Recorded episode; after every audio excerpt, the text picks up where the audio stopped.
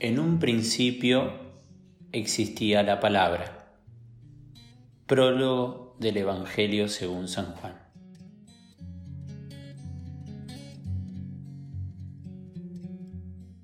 Rodrigo Durini Podcast.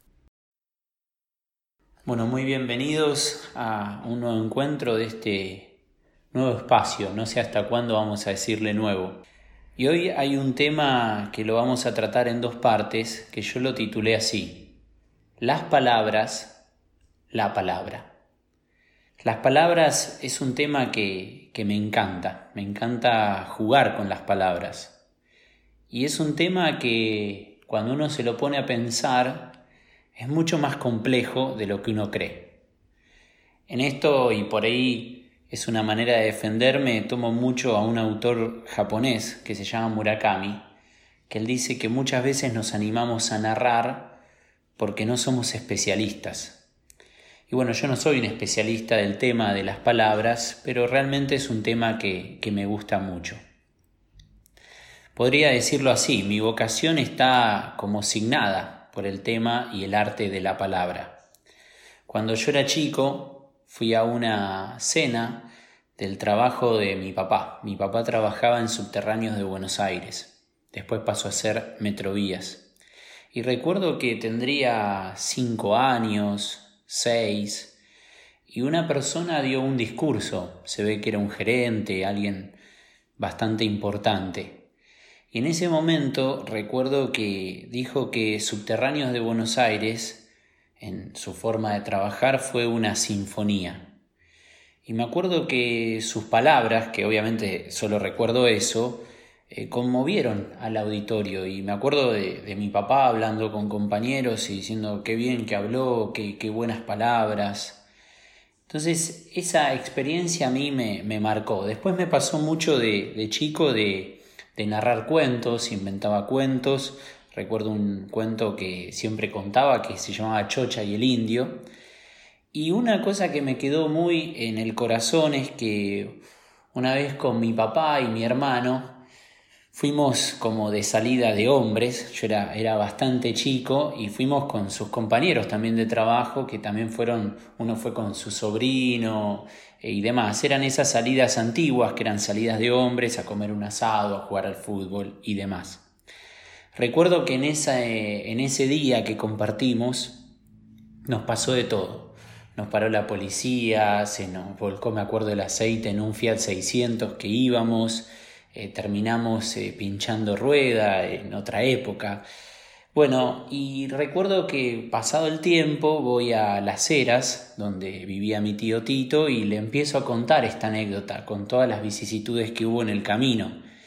Y él se rió tanto que mi tío siempre era muy tecnológico, eh, me grabó en un cassette. Ese podría decir fue mi primer podcast. Y ese cassette fue pasando de, un familiar a otro. Y recuerdo alguna vez que estábamos almorzando eh, en las eras y éramos muchos, mi tío puso eh, desde un equipo muy moderno que tenía en ese entonces la anécdota.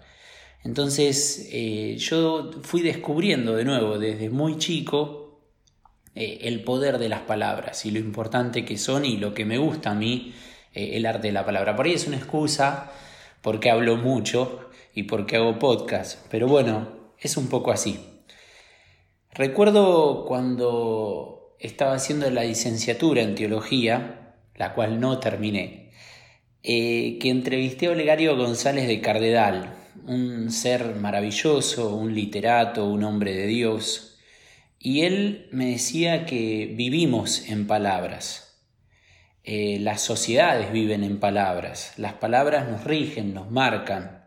Hay una autora que se llama Laura Goodman, algún día por ahí eh, podemos hablar de ella. Hay un libro que se llama eh, ¿Qué nos pasó cuando fuimos niños y qué hicimos con eso? que para mí fue muy revelador y ella dice, vivimos en las palabras de nuestra madre. Bueno, algún día por ahí lo podemos llegar a discutir. Pero pondría dos ejemplos de nuestro vivir en palabras. En primero tiene que ver con una novela que a mí me marcó mucho que se llama Mil Soles Espléndidos de Joseini. Eh, es un texto sumamente conmovedor, es una historia de, sanación en la cual su protagonista, Marian, es una hija bastarda. Entonces lleva y carga sobre sus hombros una palabra que es la palabra harami, que es como alguien indeseado, ¿no? Alguien bastardo, alguien no querido. Bueno, el texto va a mostrar de manera muy hermosa cómo ella va a trabajar esa palabra y cómo va a sanar esa palabra.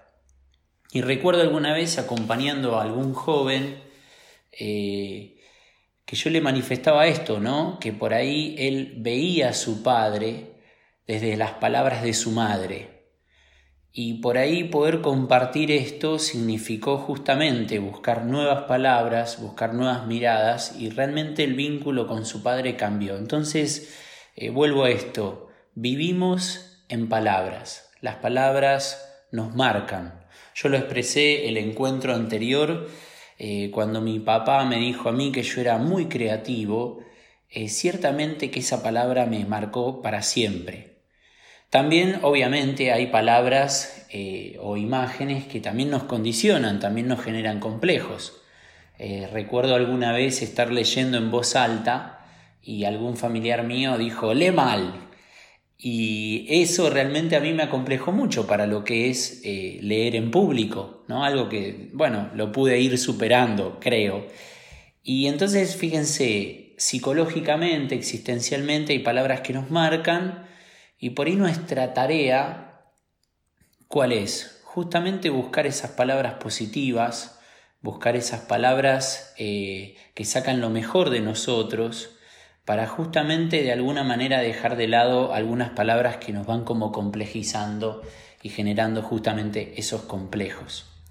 Socialmente también vivimos en palabras. Eh, recuerdo la entrevista con Olegario González de Cardedal, que él decía que la gran palabra del siglo XX había sido la libertad. Por eso cuando pensamos en las palabras que rigen las sociedades, las comunidades, eh, a veces nos podemos llegar a hacer esta pregunta. ¿Hacemos las palabras o las palabras nos hacen a nosotros? Creo que es imposible saberlo en qué porcentaje las palabras nos hacen y en qué porcentaje también nosotros hacemos las palabras. Em, recuerdo una anécdota de una mujer eh, que una vez su, nieta le preguntaba, eh, abuela, ¿y vos cómo eras en tu adolescencia? y ella que había vivido la guerra y grandes padecimientos, eh, dijo, en mi época no existía esa palabra, no existía la adolescencia. Entonces fíjense de nuevo cómo culturalmente, socialmente vivimos en palabras y a veces van surgiendo palabras nuevas. Ahora bien, ¿es posible que surjan palabras nuevas en una cultura, en una sociedad, cuando hay palabras, podríamos decir, hegemónicas? La respuesta que yo me animo a dar, desde mi humilde opinión, es que la creatividad del ser humano, la creatividad de las palabras, no tiene fin. Hay un texto de Tomás Abraham que se llama El deseo de revolución. Texto muy complejo. Hay partes, lo digo, hay partes que me cuesta entenderlas. Pero de golpe tiene algunas perlas cuando uno entiende algunas partes, y él toma el ejemplo de Jean-Paul Sartre. Sartre es el filósofo de la libertad, y él escribe un libro que es como su base, que es el ser y la nada. Ahora, Sartre escribe sobre el tema de la libertad, este libro, en plena ocupación nazi. El autor lo escribe así. Proponemos pensar en el misterio de una creación teórica en tiempos de censura, de una forma de resistencia no explícita, que no se para frente al opresor para denunciarlo, sino que siembra un lenguaje en los márgenes del sistema y no se deja capturar por la lengua oficial. Las palabras, cuando van entrando en las periferias, después terminan rebatiendo el discurso hegemónico. Ahí está su poder y su grandeza. Por eso por ahí nuestra tarea es eh, siempre intentar buscar nuevas palabras y también poder volver a darle sentido, podríamos decirlo técnicamente, resemantizar palabras que también van perdiendo su significado y se van gastando. Pienso la palabra pobreza, pienso la palabra educación, pienso la palabra Dios. Son palabras que muchas veces ya no llegan a decir nada porque no mueven ninguna emoción. Luis May va a decir la pobreza se va a terminar cuando le cambiemos la palabra. Los invito entonces, en una cultura donde parece que la palabra desaparece o que está sumamente gastada o manoseada, a que volvamos a descubrir su importancia en nuestra vida, en la vida de nuestra comunidad y que podamos también jugar con su poder creador. Termino con un texto de Neruda que está en el libro Confieso que he vivido, que se llama La Palabra. Solo voy a leer algunos fragmentos. Todo lo que usted quiera, sí Señor, pero son las palabras las que cantan, las que suben y bajan. Las amo, las adhiero, las persigo, las muerdo, las derrito.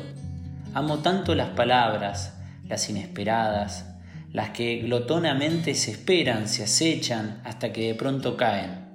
Vocablos amados, brillan como piedras de colores, saltan como platinados peces, son espuma, hilo, metal, rocío.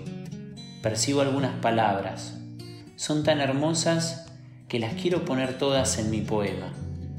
Todo está en la palabra.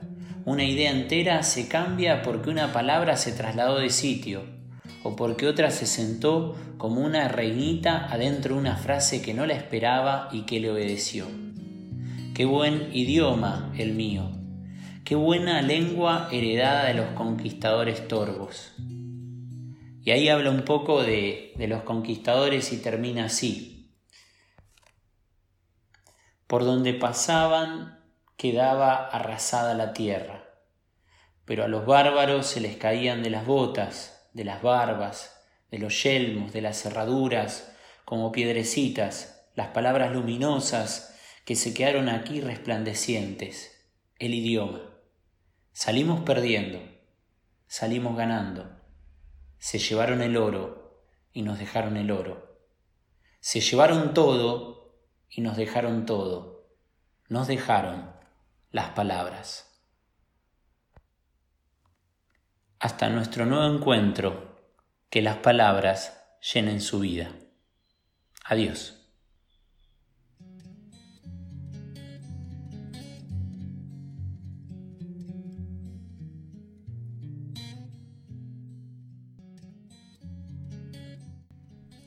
Y la palabra estaba con Dios, y la palabra era Dios. Prólogo del Evangelio según San Juan. Rodrigo Durini Podcast.